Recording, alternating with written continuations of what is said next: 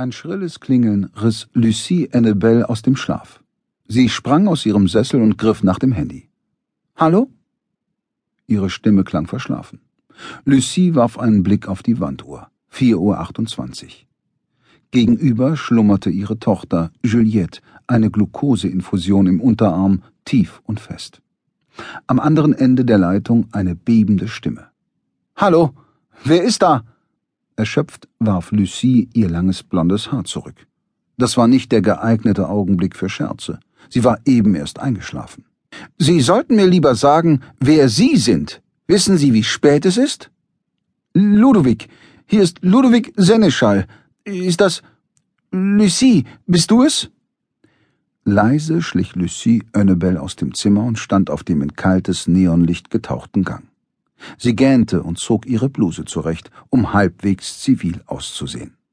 In der Ferne das Geschrei von Säuglingen, das an den Wänden entlang zu gleiten schien. Auf der Kinderstation war Ruhe ein Fremdwort. Lucie brauchte einige Sekunden, um ihren Gesprächspartner einzuordnen. Ludovic Seneschall. Ein kleines Abenteuer, das auf Mietig begonnen und nach mehrwöchigem intensivem MSN-Austausch sieben Monate später in einem Café in Lille wegen Unvereinbarkeit der Charaktere geendet hatte. Ludovic? Was ist? Lucie vernahm ein Geräusch, als wäre ein Glas auf dem Boden zerbrochen. Man muss mich abholen. Man muss. Offenbar von Panik ergriffen, gelang es ihm nicht, sich klar auszudrücken. Lucie bat ihn, sich zu beruhigen und deutlich zu sprechen. Ich weiß nicht, was los ist. Ich war in meinem Taschenkino. Hör zu, Lucie, ich kann nichts mehr sehen. Ich habe alle Lichter eingeschaltet, aber das ändert nichts. Ich glaube, ich glaube, ich bin blind und ich habe die Nummer zufällig gedrückt und typisch Ludovic, um vier Uhr nachts Filme anzuschauen. Eine Hand in die Hüfte gestemmt, lief Lucie vor einem großen Fenster, das auf die verschiedenen Gebäude des Kreiskrankenhauses Lille hinausging, auf und ab. Sie war ganz steif von der Querstrebe des verdammten Sessels. Mit 37 Jahren steckt der Körper nicht mehr alles weg. Ich schicke dir einen Krankenwagen. Vielleicht hatte sich Ludovic irgendwo den Kopf angestoßen.